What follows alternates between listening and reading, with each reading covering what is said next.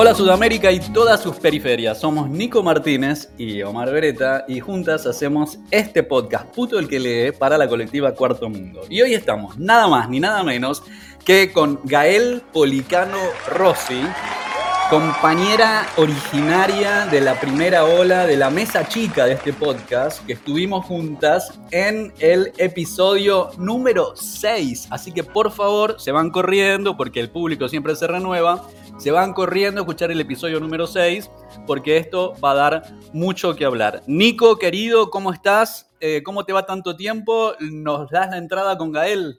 Hola Mauro, hola Gael, ¿cómo están? Tanto tiempo, verdaderamente es eh, buenísimo esta conversación que nos debíamos hace muchísimo que la pandemia nos estuvo, nos estuvo así atajando, pero esta triangulación alucinante, Asunción, Buenos Aires, Indonesia, quien pudiera, y buenísimo. ¿Cómo, cómo andás vos, Gael? Buenas, buenas. Yo estoy muy con Urbano, tomando un poquito de tereré hoy, por ejemplo. Todo listo para el Fernet en un ratito muy buenas lecturas y, mucho solcito y bienestar en, acá en, la provincia de Buenos Aires. Bueno, Gael, querido, la última vez que nos juntamos a hacer un podcast fue el 25 de mayo de 2019. No sabíamos nada de lo que iba a pasar, lo que el futuro nos tenía deparado. Pandemia, separaciones, estar cada una por su lado tirada, qué sé yo, pero en tu caso, eh, exitazos, así como que fuiste así como una máquina de generar hitos literarios y astrológicos para toda la región. Fuiste nuestro episodio número 6, gracias. Ya tenemos más de 100, 106. Este creo que es el 106. No lo puedo creer. Me parece increíble, me parece genial que hayan ocurrido 100 más desde la última vez que nos vimos. O sea que ese triángulo, esta dupla acá para mí eh, es la que medio que puso a andar una rueda tremenda. Escuché un montón, son todos fabulosos. Hay algunos artistas eh, eh, uruguayos, por ejemplo, que conocí por ustedes, que los sigo hasta ahora, que se llama Leo, que es un me lo más. Escuchate el episodio número 51, Reconquistando lo Marica, con Leo de Sosa, directamente desde Montevideo. Un montón de, de voces, estuve súper prendido a puto el que lee. Vamos con esa, así como nos queremos en esta, en esta familia sudaca, queer, marica, nunca conforme, siempre, siempre planeando alguna revolución y de revolución vamos a hablar también, porque parece que Gael tiene mucho, mucho tema para hacer la revolución en lo que ha venido escribiendo. Bueno, nos acordábamos con Nico ayer cuando preparábamos un poco la charla, que en aquel momento hablamos de, de ese librito hermoso tuyo, Peso, hablamos de Gualicho, que fue un texto inaugural y bueno, y que de alguna manera, no sé si es el hermano mayor, menor, el primito, el amante, de qué, de Machito, de lo que vamos a hablar un montón hoy en este podcast. Y también nos contabas Astromostra, su nacimiento, cómo se creó, etcétera, todo eso, ¿no? Nos reíamos porque este popurrí heterodoxo de dramaturgo, astrólogo, poeta, DJ y novelista pornógrafo, basta, Gael, así tipo, nos volvés loca, ¿por dónde te agarramos? ¿Cómo se Vos sos esta marea Foucaultiana, este devenir identitario imposible de agarrar. Así que bueno, llegamos a 2022 con Machito, que sale de Gael Policano Rossi por deparado, que de paso nos ponemos de pie y le aplaudimos a Mariano Blatti y a Fran Visconti, que los amamos por hacer esta editorial puto, maravillosa, increíble, que no tiene desperdicio, hay que leerse todo. Y también tenemos que hablar de liturgia que anda por ahí sobrevolando. Bueno, todo este mamarracho para decirte, Gael, ¿qué estuviste haciendo desde aquel 25 de mayo porteño de 2019? Es que me nombraste todos los títulos de lo que me pasó en la pandemia. En la pandemia me, quedaron, me quedó todo junto, uno atrás del otro. 2020 y 2021 salieron todos esos libros que nombraste. Astrología para hacer la revolución, que es un libro de astrología también por Random House Después, por supuesto, sale Machito, que era lo que yo más añoraba y lo que más deseaba que salga.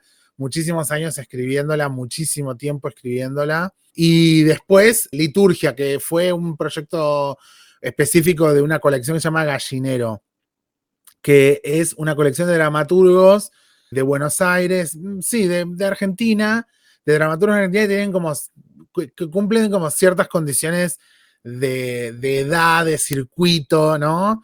Y la verdad que estar ahí en Rara Avis, que bueno, que es la editorial que publica Donna Haraway, fabuloso, pero que además es editorial que traduce cosas increíbles, pero que también tiene cosas como una colección de dramaturgia, o sea, realmente un libro de dramaturgia, piensen que la dramaturgia, si les parece que la poesía tiene una circulación diminuta, la dramaturgia tiene el nicho del nicho, es la dramaturgia, imagínate.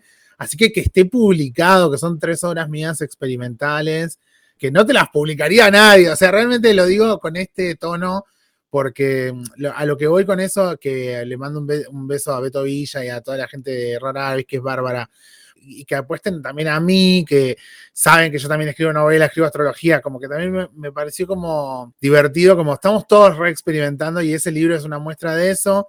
Son tres obras, eh, una obra mía que es lo de los electrodomésticos, la obra que se hace con electrodomésticos eran como electrodomésticos titireteados en el espacio, bueno, es muy divertido lo que hacen Lolo y Lauti, que fue idea de ellos, y montaje y todo de esos artistas, son fabulosos y mis amigos. Bueno, esa obra está escrita, que es como una versión libre de Cumbres Borrascosas, la novela de, de Miri Bronte. Está escrita dedicada prácticamente a todos esos ejercicios literarios de la dramaturgia muy específicos como es el absurdo, etcétera. Y también, bueno, están otras obras mías experimentales también, que son los temas a los que me dedico a investigar en el teatro. Así que un poco una locura, sí, una locura. Y después yo soy esta tormenta, que es, el, que es la poesía reunida también por Random House, publicado por Plan B, creo que se llama la editorial. Y está en la colección de los poetas de Zona Breve, que son poetas que pues, sacó Random House apostando por poetas. Somos un montón, está mi amiga Maya Tarsik.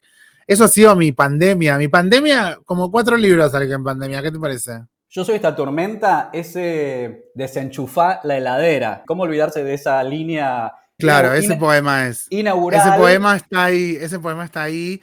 Y son todos en ese tono, como son embrujos. Son todos embrujos, como bueno, son poemas de amor, pero que en un momento se vuelven embrujos como ese poema que le puse título que se llama Un Maleficio. Ahora se llama Un Maleficio, va a ser mi poema que tiene título. Nunca le, le, pongo un título en la vida, le pongo un título a un poema. Me dan vergüenza los poemas con título y ese, ese pequeño poema se ganó su propio título, imagínate. Bueno, chicas, vayan corriendo porque en el episodio 6 que grabamos con Gael, lee él mismo, himself, yo soy esta tormenta, así, cuando Gael ya era famosa, pero no era así, tipo la estrella rutilante que es ahora, así que eso va a ser de nicho de colección. Ay, vayan, muy amable. Vayan corriendo. Elogios me llegan al corazón. Vayan corriendo y escuchen Yo soy esta tormenta porque esa es una versión así única. De paso le mandamos un besito enorme a Lolo y Lauti, que son nuestras amigas, las que queremos tanto, tanto, tanto, las admiramos, re tenemos que hacer un podcast con esta dupla maravillosa. Escúchame, esta desfachatez y delirio, ¿te viene de cuna? ¿Se fue criando? ¿Cómo es el método GPC, Gael Policano Rossi, de delirio total?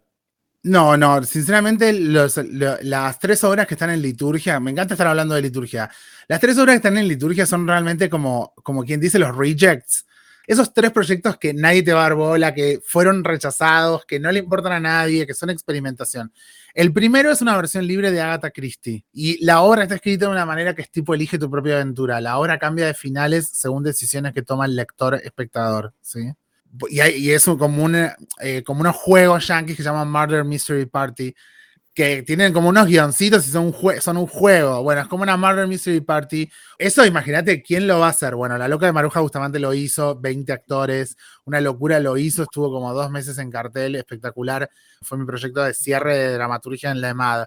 Después está un musical sobre eh, el asesino serial Robledo Puch y lo que, y lo que Robledo Puch hizo matando personas y mujeres en particular y es en verso, como si fuera la comedia española, siglo de oro español, con giros sobre los años 70 y, abolir el sistema carcelario. Y después, Lolo y Lauti me convocan para escribir la versión para ellos y a ellos se les ocurre los electrodomésticos, no fue idea mía. Y la verdad que eh, así como estaba planteada, que era una línea como, bueno, adaptá esto, tomá, me lo tiraron por la cabeza. De ahí a poder hacerlo, creo que esa es la hazaña que me acredito. Pero cualquier cosa hubiera estado bien porque son ellos los que, los que dieron el corte final y son ellos los que mm, montaron semejante fantasía como hacer electrodomésticos emocionar. De eso se trata la liturgia, pero no, con respecto a lo, a lo de la desfachatez, fíjate todo lo que te estoy contando. Me parece que eso es la desfachatez para mí, ¿no? Como tratar de, de ir persiguiendo esas ideas solamente, ir persiguiendo esas emociones, esas ideas y realmente salirse del ring a veces de uno mismo, de no querer pelear con, con, que esto me va a cambiar demasiado de tema y ir y cambiar de tema, pero es un poco mi, mis intereses son así, cambian de tema, necesitan cambiar de tema, de lugares. Electrodomésticos. Sí, sí, era una estufa y un ventilador, o sea, caliente y frío una era Heathcliff y la otra era Catherine. Catherine era la estufa, Heathcliff era el ventilador. Y se recitaban cosas y se prendían y se encendían y a veces se prendía el ventilador y ella estaba tipo, ay, qué, qué, bien este ventilador, ¿entendés? Como una cosa, estaba como enamorada de una... Pero bueno, eh, ellos eran electrodomésticos importados y él era un electrodoméstico nacional que era de baja gama, no era de, de blanca, línea blanca, alta gama. Entonces había como un problema ahí de manufactura, eh, él no se podía casar con ella por eso. Él después se vuelve el villano, hay una heladera que aparece y la heladera tiene un monólogo dramático. Bueno, los electrodomésticos iban como moviéndose como, como marionetas, imagínate como marionetas, Nico. Chicas, ya saben, ¿eh? Liturgia, la dramaturgia reunida de Gael Policano Rossi, que lo conseguís por Rara Avis Editorial, arroba Rara Editorial en Instagram y en muchas librerías. La vez pasada también hablamos de machismo gay. ¿A quién le Fue lo primero que hablamos. sí, sí, fue muy profético lo tuyo. Ya nos ibas dejando acá las pistas, parece así tipo este, una novela detective que ya en la primera hoja te muestra el revólver, ¿no? Bueno, ahí hablamos de machismo gay, a quién le sirve, quién lo vende, a quién me lo vende, ¿no? Cómo se nos mete en la cama. Ya estabas con Machito, ¿no? Aunque estabas con Gualicho recién salido de la parrilla. Ah, sí, hace un montón, hace muchos años que estoy con ese proyecto.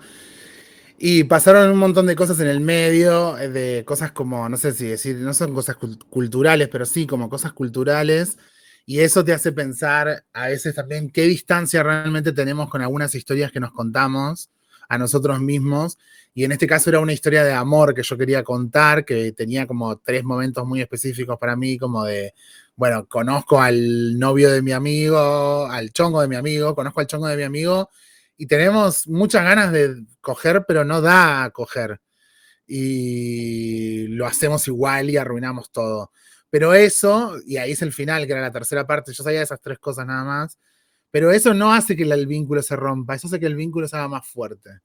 No hay una monogamia tal, que hay un, no hay una mentira tal, no hay un engaño tal, sino que nuestros cuerpos tienen otros modos de circular y a veces circulan de maneras complejas y a veces implica que se nos rompe el corazón en el camino también. A veces implica que se rompe el corazón y eso no significa que está todo terminado, sino que eso hace a veces que las cosas sean más fuertes. Esa es la historia de amor principal. Eh, bueno, les estoy spoileando el final, pero sí, básicamente, básicamente sí, porque es el día que se, es el mes que se vota el matrimonio igualitario al final va a haber una boda. No, o sea, no hay una boda, pero hay un pedido de. O sea, es una historia de amor. O sea, tipo Jane Austen, la gente se casa, tiene, tiene un perro, tiene finales felices. Porque yo quería escribir una novela de amor, quería que sientas amor. Pero bueno, con todo mi, mi, cinismo en el medio, con todos mis disgustos y mis críticas y mi cinismo de por medio. Así que Machito es una historia de amor, reivindico eso. No sé, no sé si pensás como yo. Vamos con esa con Nico. Cuando charlábamos sobre Machito veíamos esto de que el fijamiento en 2010, ¿no? Y un trasfondo puesto muy episódicamente, pero muy potente respecto de la militancia, la marcha peronista, en fin, todo esto que ya vamos a, que ahora quiero volver. Pero antes de, antes de meterme en eso, quiero aprovechar para enganchar con algo que dijiste recién. Produjimos hace poco, todavía no está al aire, un podcast sobre Grinder sobre un paper que escribió una compañera, Eva Navarro Martínez, que le mandamos un besito enorme sobre este tema junto con otro grupo de investigadores que tiene que ver con del amor romántico al policonsumo de cuerpos, ¿no? Estábamos ahí hablando justamente de esto, esto, esta lógica bifronte en la que oscilamos y en esta, en esta cuestión que capaz nos mandamos lo que según el manual Capeluz de las buenas costumbres heterosexuales sería una recagada, y eso capaz termina fortaleciendo nuestros vínculos o haciéndonos más fuertes, pero en el medio casi nos morimos, ¿no? Y nos reíamos porque decíamos, bueno, mientras busco el adecuado, disfruto con el equivocado, que sería como una lógica eh, muy aplicable a, a cada machito. Y después esta creación de redes afectivas rizomáticas que tratamos de hacer nosotras, pero cada tanto se nos rompe el corazón, porque tenemos mucho marco teórico queer, mucho Donna Haraway, mucho Judith Butler, pero de repente después me muero de celos que mi amiga habló con mi chongo, pero yo no tengo un vínculo poli, pan, no sé qué, bueno, y cómo resolvemos estas cosas, ¿no? Y eso en Machito se ve muy claro, toda esta toda esta confusión a la que nos arroja la vida moderna, por llamarle de alguna manera, me pongo los ruleros, mira yo te quería hacer una, pregunta también, Gael. O sea, tipo, yo me acuerdo que en ese primer podcast que hicimos, vos te preguntabas mucho sobre qué es el machismo gay. Si alguien te podía explicar el machismo gay, pero querías que sea un hombre, no una mujer. O sea, el texto que escribiste ahora se llama Machito. Tengo mucha curiosidad de saber si es que lo pudiste responder. Sí, este texto tiene una pregunta un poquito más específica que es ¿qué activa a los activos? Que es una pregunta muy específica que se hace la novela, y la idea de que toda la vida viviste una masculinidad denegada por los demás y ahora es tu momento de, eh, de reclamarla, que eso es lo que le pasa al protagonista, como, este es mi momento ahora, yo ahora conocí el amor y yo tengo todo, entonces yo tengo que es realizarme ahora como macho. Por eso le aparecen los eh, las medias largas de fútbol, la camiseta de básquet, le aparecen un montón de cosas que uno se va dando cuenta que el personaje nunca tuvo, siempre hizo otras cosas. Uno tiene que rellenar los blancos de qué es lo que hizo, pero básicamente las primeras 30 páginas de la novela es conocerlo antes de, querer eh, transformarse, porque también es una transformación lo que hace el personaje es microfascismo molecular eh, que se mete en el cuerpo a propósito, digamos, ¿no? ¿Y qué, qué es lo del machismo gay? No, sigue abierta la pregunta. Todavía no sé, chicos, si alguien me lo quiere explicar, pero prefiero que me lo explique un hombre, no una mujer. Y vos decís, Gael, que si es que me fascina la pregunta ¿qué activa un activo. Decís que en contrapartida podemos también preguntar qué pasiva un pasivo. ¿Qué pasiva un pasivo? Por supuesto. Esa pregunta también, esa pregunta es abismal. Yo lo que te diría es que, bueno, la novela todo el tiempo tiene ese problema filosófico, por eso eh, hay muchas citas de mm, Spinoza, eh, muy explícitas, muy explícitas, está citado mucho. hay una cosa que, no sé, por, quería como contarte a vos, Omar, que es como una cosa que no logré terminar de poner en la novela, pero ojalá algún día lo pueda contar bien en otro cuento, que es que el personaje principal, que se llama Adolfo, yo no lo pude contar, porque no sabía cómo hacerlo sonar en, la novela, pero es de otra provincia, no, no, no es de ahí, no es de Buenos Aires. Entonces yo quería como contar que él ya tiene una capa de actuación, como que él ya actúa. Por eso su amiga le dice, si te hubieras querido hacer la niña rica, hubieras terminado la facultad. Porque él vive una pensión, viene del interior, no tiene, no, él no es realmente de ahí. Y él actúa como que de ahí no sabía cómo contarlo, pero en la clase, en el género, en un montón de cosas, nosotros ya actuamos distintos roles de distintas formas, como que ya somos impostores, que es un poco la neurosis que tiene todo el tiempo de ser un impostor, de que él, él va a tener un encuentro con un pasivo y que el pasivo no se dé cuenta, que no, él no quiere tipear como un pasivo, no quiere, bueno, y eso también es una cosa del ser, cuando vos preguntás qué activa a los activos y qué pasiva a los pasivos, esa es una pregunta que, que Spinoza se hace en su libro sobre las pasiones, sobre todo. Y eso es para mí una cosa importante de la novela, del cuerpo, de aprender con el cuerpo. Esta clave de que él es un chico de provincia que viene a Cava, me parece, es todo lo que faltaba entender, es como la pieza así, me parece alucinante, porque hay esto como de, de que él tampoco sabe del todo quién es, ¿no? Porque por algún lado dice, él nunca había tenido ningún morbo, ¿no? Es como que está tan en construcción. Primero, me encanta esta especie de transis está transicionando, Adolfo, está transicionando activo. Y bueno, con este microfascismo que vos decís que se le va colando, ¿no? Por eso no está a favor del matrimonio igualitario cuando se vota el matrimonio igualitario, está en contra. Le parece que son todos unos pelotudos. ¿Cómo se va a votar esta pavada? Y yo me tomo el permiso porque esto es como, tiene muchos puntos claves ese pero les quiero leer esto. No importa que un congreso de fascistas diga que es legal entrar a tu sistema fascista de mierda. ¿Tanta laraca por tener la obra social de tu novio? Adolfo miraba a la multitud extrañado, veía un montón de gente civilizada obedeciendo lo que decía un edificio. Él ahora era machito. ¿No les entraba en la cabeza? Ustedes quieren la asimilación y yo revertí el sistema de explotación sexual, hermano. Yo me hice la revolución y me apropié de los medios de producción. Y ahora estoy en la punta de la superestructura y soy dueño de todo este capital erótico para que toda esa masa de pasivotes proletarios me vengan a laburar la pija así de corta. Basta, Gael, basta. Es como que es muy, es muy explícita, es, muy explícito. Sí, basta. Yo ahí tengo que dejar de leer y irme a dar una vuelta, no sé, tomarme un whisky. No, y, es el clímax, ese capítulo es el clímax, porque encima él no está ni él no es ni militante ni nada, no está ni enterado que se está votando ese, ese día. Es más, se, entera por la tele cuando ya se votó. Esa noche es fundamental. Y, el, y la tapa, el cielo de la tapa que lo hizo eh, Horacio, que es un, es un fabuloso total, Horacio Abdala, eh, Horno, la tapa tiene reflejado en el cielo las estrellas y, Júpiter, que se veía Júpiter esa noche, que son las estrellas de la hora del momento que se vota, que es tipo 3 de la mañana. Son las constelaciones que estaban arriba del cielo en ese momento. 15 cosas de machito que no sabías. Bueno, ahí empiezan a ir estas cuestiones. Sí, chicos, la tapa, la tapa no se puede creer y que la tapa es de horno, que se van ya corriendo a buscarla en Instagram. Realmente esos dos culitos encastrados, ensamblados, tijereteando una cosa que nada, no se puede creer, es, es una pegada total. Che, yo quiero volver a esta transición maléfica que está haciendo, porque además a contrapelo de toda la teoría queer, que es lo que nos está rescatando un poco, ¿no? Poder tratar de salir de esos lugares a donde nos llevó la homofobia, ¿no? Que es esta construcción de un tipo de hombre eh, macho con jerarquía, que, que cuanto uno más cumple con esa norma, más arriba en la, en la jerarquía está, si es algo que nos empuja el machismo desde que eh, arrancamos Jardín de Infantes.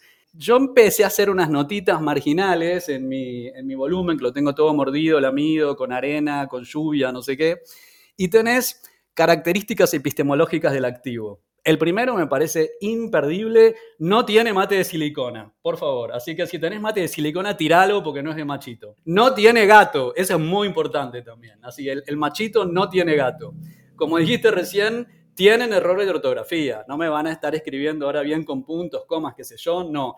Nunca tienen nada importante de qué hablar. Es como que así, es definitorio total. Se está por empezar a contarle algo a una amiga y dice, no, no, no, eso es re de loca. No, no, no voy a hablar de... Y no habla de sentimientos. Es como, chicos, manual de machito es esto. Vos que te querés convertir en el machito estereotipo, acá él te hizo la radiografía, la radiografía total.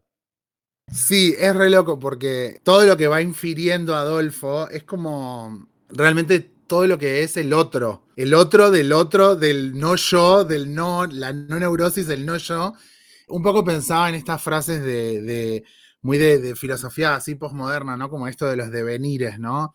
Y yo pensaba que en este caso no hay tal devenir en el sentido de que uno no puede tener un devenir mayoritario, uno no puede volverse lo que es la mayoría, ¿viste? Siempre todos los devenires son minoritarios, son hacia lo otro, sobre, sobre lo, lo, o animal o la naturaleza u otra cosa como chamánico. Entonces, esto para mí se, se, parecía como casi como si él adoptara como simbología fascista, sí, literal, simbología fascista, que es lo que eh, dice la novela todo el tiempo.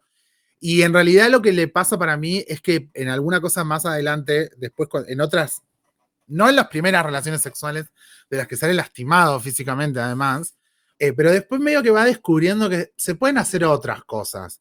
Como que un poco la novela no, yo siento que no me regodeo en que está todo mal, sino que él medio que descubre, bueno, pueden pasar otras cosas también.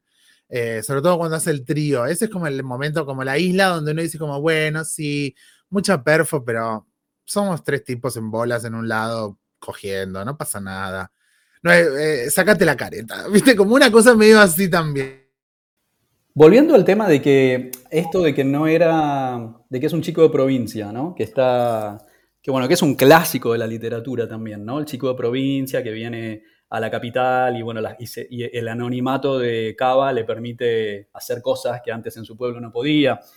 Hay algunas cuestiones también como de sobreadaptación a ser porteño, porque cuando lo conoce, al amor de su vida, cree que es venezolano, pero es colombiano, ¿no? Que está esta, esta cosa muy porteña de no saber nada del resto de, donde vivimos, ¿no? Sí, es fundamental eso. Que no sepa y que, que, sea un poco racista también, que eso me parece clave que, que esté subrayado en la novela y que esté jugado para los chistes, para la platea, porque el 2010, el 2009 y el 2010 culturalmente son muy distintos a este momento. Hay un montón de cosas que la gente se escucharía y se agarraría de los pelos que dice, ¿no? Y me parece que así la novela se, se planta mucho en eso y a mí me sorprende cuando yo la leo porque la gente se ríe, que me han invitado a veces a leer y he leído como porque sí. Mi sorpresa es muy grata de que la gente se parte de risa con cosas que por ahí yo no sabía que eran tan graciosas pero se ríen mucho y me han dicho que la novela les hace reír cuando la leen. Me imagino que si lo lees sin sarcasmo, bueno, debe ser distinta la lectura. Cada uno toma el sarcasmo como puede, pero es muy autodeprecante, ¿cómo se, ¿cómo se dice? Self-deprecating. Como que el personaje hace cosas cringe, dice cosas cringe. Bueno, un poco en, en también pasa eso, con Daniel pasa lo mismo de Daniel es estúpido, hace tonterías y, y, el narrador es más inteligente que el protagonista. Eso también pasa durante esta novela, también pasa. Así que se van a reír mucho. Si se quieren reír de esas cosas políticamente incorrectas o sarcásticas o cringe, eh, sí, y que además no tiene nombre, no tiene nombre de persona, es un sintagma, es el amor de su vida, porque ya no es una persona, es la idealización, la idealización de la idealización que vive en otro país y que está se cruzaron una visita y, ahora la promesa es volverse a ver, ¿no? Cuando se encuentran, ¿no? Los convoca una obra de teatro triste en el abasto. ¿Ese es tu manifiesto sobre el estado del teatro argentino en 2010, por lo menos? Y el de ese momento sí, el de ese momento sí, el teatro estaba muy en esa. Estaba todo muy postdramático, estaba todo muy de los actores, muy, muy alemán en el fondo también, un poco me parece. Es una obra real la que cito, porque no voy a decir nada sobre esa obra, pero estoy parodiando una obra real que existió. Nos pareció que ahí había una incidencia bien dinámica, bien irónica sobre algo que había dado para mucho moco, mucho llanto, mucha confusión y mucho aburrimiento. Y porque el 2010 re ibas al teatro independiente, porque era un boom, había no sé cuántas obras en cartel. Es también un estado cultural, el centro cultural, el, estado, el, el teatro independiente, es como una cosa muy 2009, 2010, muy porteña de ese momento en específico, de ese boom que hubo. Bueno, y tenemos esto de que cree que es venezolano, pero es colombiano. Esto es el primer cliché del porteño, ¿no? Que tipo no, no, no entiende nada del, del, resto del mundo. Y está esta fetichización también que el porteño hace del latino, ¿no? Cuando se pregunta, ¿puede ser que en Colombia todos sean versátiles? Así como... Es totalmente racista, es racista, o sea, es... Lo querés matar, Adolfo, lo querés matar, pero después te identificás, ¿viste? Entrás y salís de Adolfo, es como, es horrible. Es que es un tarado, es un tarado, es un tarado que piensa esas cosas así, las piensa así, sí, y por eso hace todas las tropelías que hace y toda su aventura y todas sus, tonterías, porque hace muchas cagadas eh, en su búsqueda sexual, hace muchas tonterías. Una vez estaba en un bar y un amigo, un, chico que conocí ahí, me preguntó qué estaba leyendo. Y le conté que estaba leyendo, justo en ese momento estaba leyendo algo de Foucault. Y este era así, un, un zurdo que me dice, todo lo que dice Foucault ya lo dijo Lenin alguna vez. Y yo así, ¡ay, Dios mío! Te esnoviaron, te esnoviaron fuerte. Muy bien. Digo esto porque, nuevamente, pienso más, ¿qué pensaría este man? O sea, tipo, ¿qué dirían los soviets de Machito? Y me llama, mucho la atención porque justo en el último, bueno, en el último, en aquella entrevista que hicimos, habías hablado un poquito sobre tu poca aproximación en ese momento de Foucault. Sin embargo, durante la pandemia vimos que subiste algunas lecturas que tuviste sobre Foucault y también ahora no, hiciste algunos, lo nombraste unas cuantas veces a Foucault, a Spinoza también. Te queríamos preguntar como que de repente nosotros como de repente deliramos las intelectuales y nos gusta un poquito hablar de esas cosas y cuáles son así los elementos que de repente se cruzan con la literatura, y en especial en este caso con, con Machito. Lo, lo, cito básicamente, es, es, eso lo que le pasa un poco a la narración, como que la narración se pone como a, como a pensar cosas como muy en específico sobre el cuerpo, eh, sobre la belleza, sobre qué es lo que te hace desear las cosas. Inmediatamente que estaba en un capítulo, era como que quería meter un pedazo de, la, de, algún axioma de Spinoza del libro de las pasiones, sobre todo el libro tercero. Había pasado por varios recursos como para decir, bueno, a ver cómo hago para decir esto y, y, probé varias ideas como más obvias de plot device, de, bueno, no, están hablando tales filósofo, tal estudia filosofía, y en realidad la más sincera era eh, blanquear que me emocionaba tal frase de, de Spinoza y encararla por ese lado y citarla. Eso terminó siendo lo mejor. Porque también en un punto para mí, yo durante mucho tiempo pienso que esta novela tiene que ver mucho también con el autoayuda, pero autoayuda para no ser un hombre fracasado, para no ser un hombre gay fracasado, no sé cómo explicarlo. Entonces, eh, es como autoayuda de derecha, tipo mental, sé un tiburón, mentalidad de tiburón.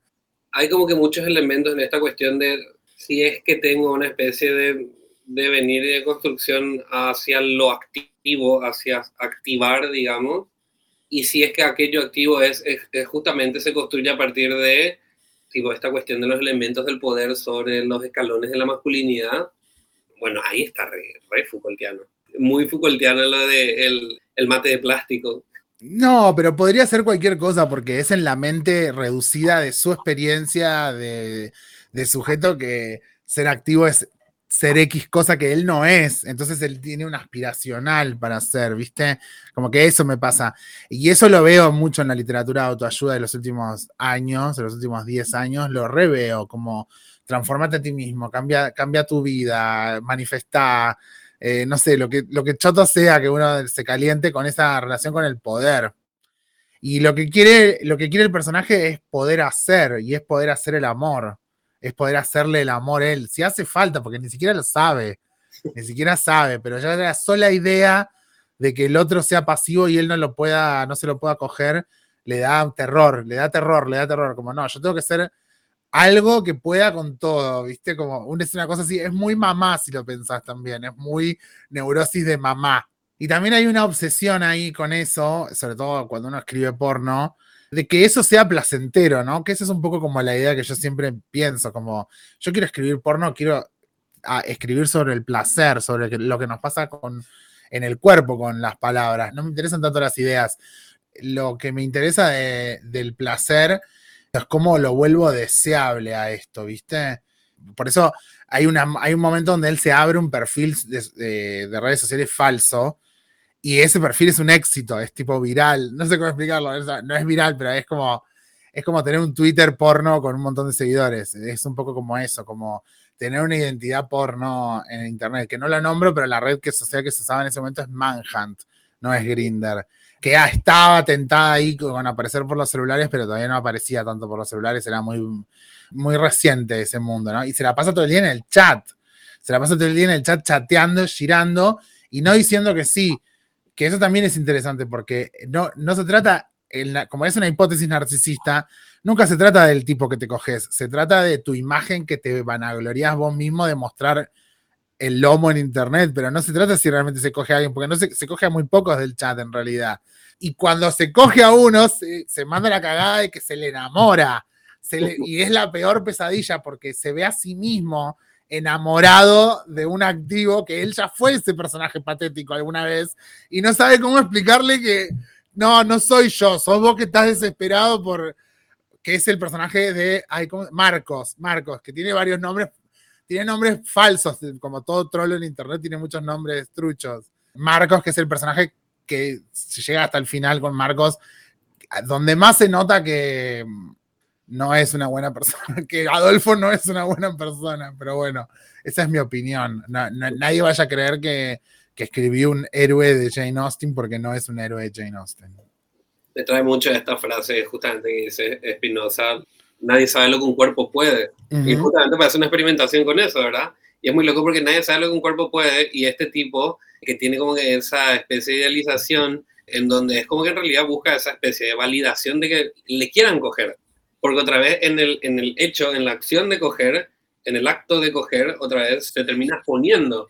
Y ahí puede haber de nuevo un error. Entonces al, termina siendo como que la búsqueda de una validación nada más, es, algo que se termina replicando muchísimo, que de hecho que eso se habla un poquito en el, en el podcast este que, que sobre Grinder, que de repente que de repente de hecho que tocamos muchísimo en este en, en Puto y es interesante porque hay toda una, cuestión que nos vienen contando bueno, que lo venimos viviendo nosotras mismas y también que nos vienen contando algunas de las entrevistades, como por ejemplo Miss Romy, le mandamos un besito a la diosa total, y Puto Chino Maricón, que grabamos, todavía no está al aire, pero va a salir al aire pronto, que nos cuentan que especialmente en las personas no binarias o en las personas que después han transicionado, su despertar a la vida sexual es a través de la pantalla de la computadora. La primera vez que tuvieron un nombre de mujer fue en un chat de citas, no fue en la realidad. Y que las primeras veces que tuvieron sexo de esta manera, digamos, experimentando esta posibilidad de transición,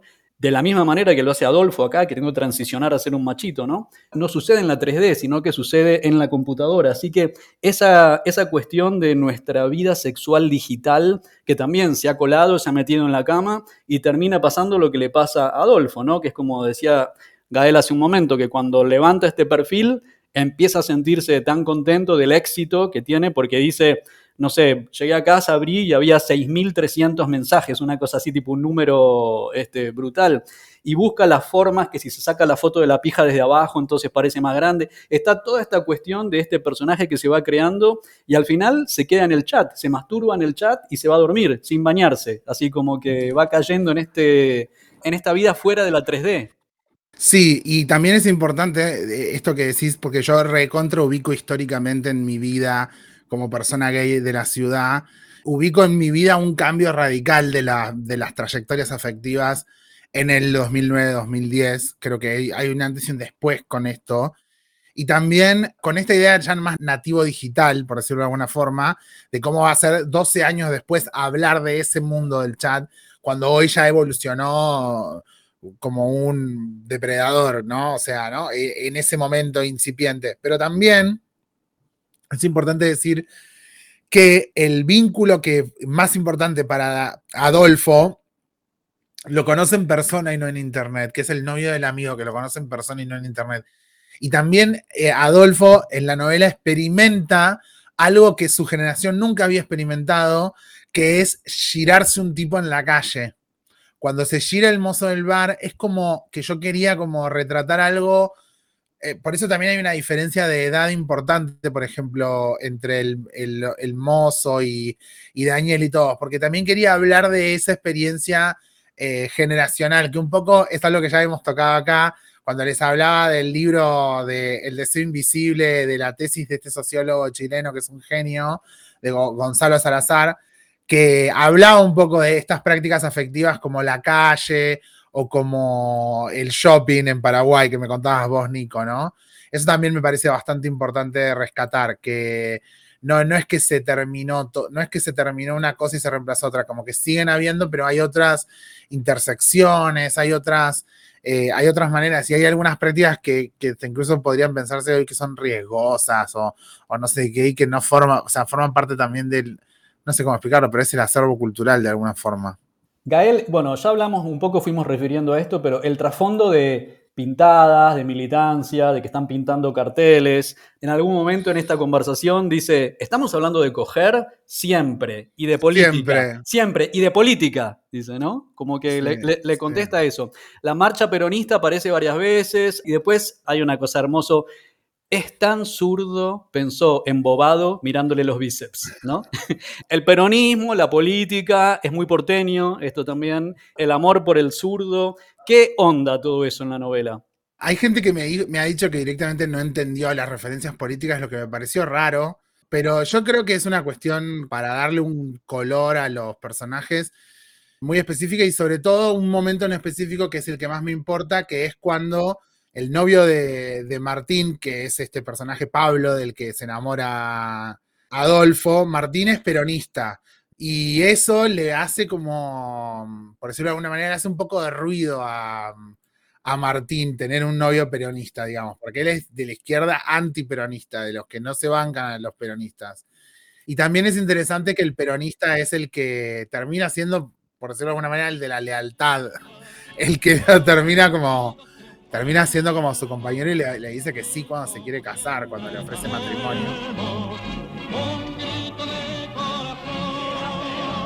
Ese tipo de detalles me parecen importantes y también porque fue bajo un gobierno peronista que se firma el matrimonio igualitario gracias a una militancia activamente eh, interseccional, pero peronista, porque está muy vinculado con, con un momento fabuloso de Cristina Kirchner en el gobierno, el 2010. Y luego después va a hacerlo con la, la ley de identidad de género, la 27.000, así que imagínate. Pero también yo quiero como problematizar eso del que es una, es una crítica específica que se dice que la sociedad a veces no está lista eh, para una ley así, que la sociedad está un poco atrasada. Y para mí la sociedad está re adelantada para el momento en el que está pasando eso. Y los personajes de alrededor de la vida de Adolfo viven esa, es ya esa realidad sin tener la ley igual, ¿no? Igual de todos modos se van a poder casar, pero bueno, eh, a veces la gente dice esa idea como, no, la sociedad no estaba tan adelantada para tener matrimonio igualitario en ese momento. Viste que se dice eso. Y la realidad afectiva de estos personajes sí está para hacer eso. Está mucho más adelantada en un montón de otras cosas también.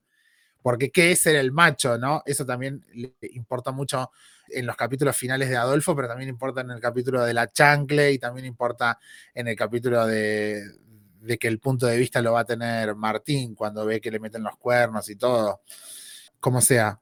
Eh, ah, bueno, también ese concepto, el de los códigos, ese, concepto también es muy de la época, los códigos, viste, como cierta confraternidad, cierto mantener los códigos, no, sos una mina sin códigos, le cagaste el novio a tu amigo, no tenés códigos, viste, como esa cosa del código, cierta también eh, cercanía que tienen, ¿no? Cierta fraternidad que tienen como la mariquita con su amiga paseando por la calle, abrazados.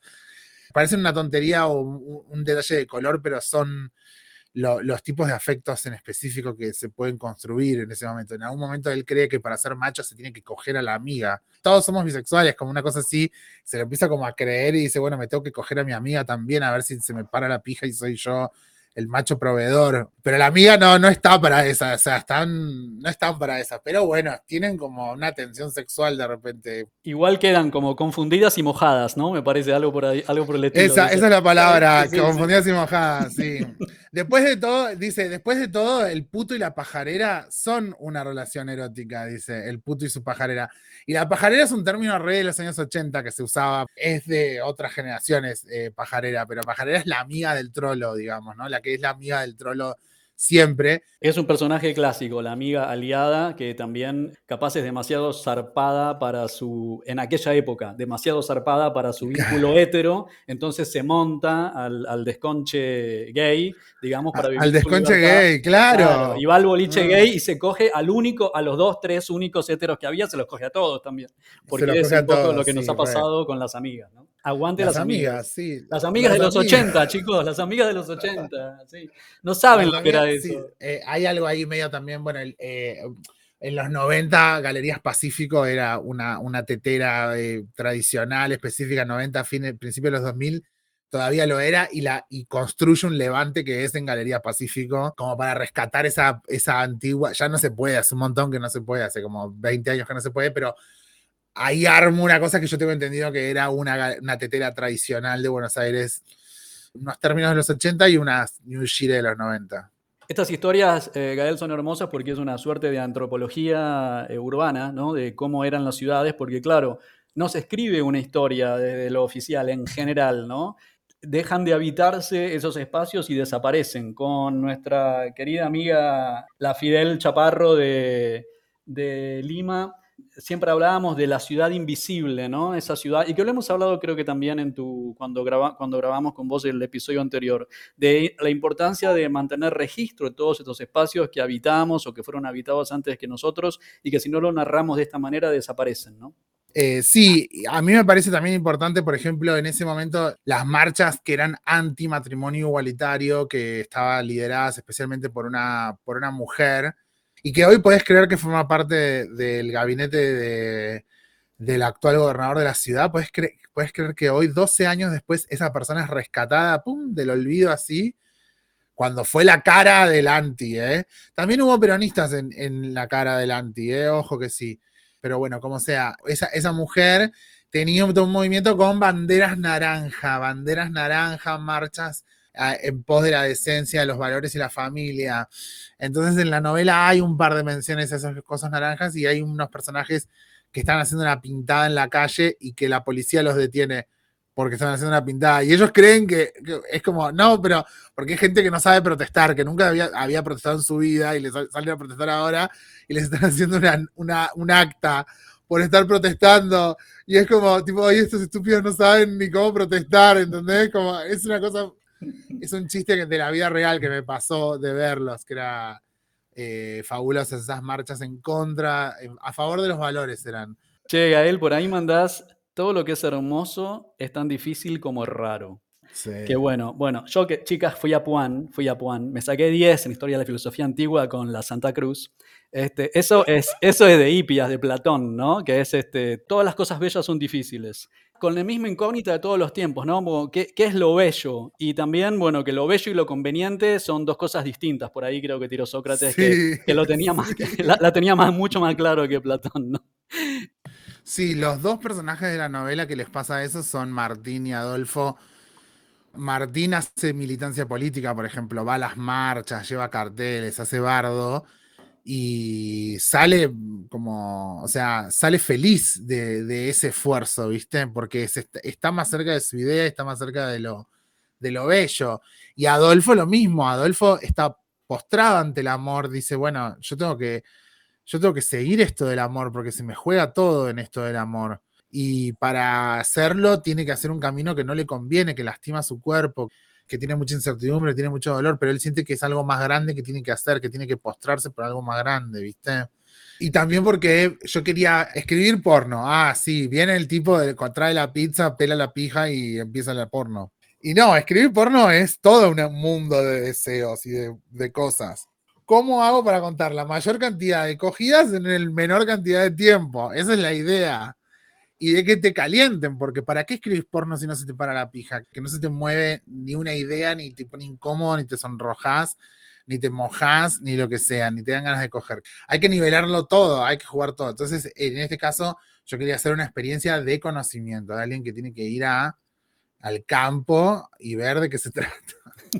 Entonces tiene, tiene 30 días para cogerse todos los culos que pueda. Esa era la actitud y con eso, bueno, conté todas esas cosas porno que cuento. Vale acá traer esa referencia que hizo respecto de Gualicho en su momento, eh, Marianito Blatt, que le mandamos un abrazo enorme, querido amigo de la casa, cuando estaba hablando de vos, creo que estaba hablando de Gualicho, y dijo, viste cuando estás viendo una porno, un video de una porno, y está buena la porno, pero le falta trama. Bueno, eh, Gael le pone trama, es como que está muy buena y además le pone trama, o sea, es perfecto, es lo que querías ver, es esto. Yo soy fanático de la sonrisa vertical de editorial Tusquets. Esa colección, la sonrisa vertical, te dejaba todo mojadito, te dejaba todo calentito, ratoneado, calentito y ratoneado. Yo creo en esa literatura.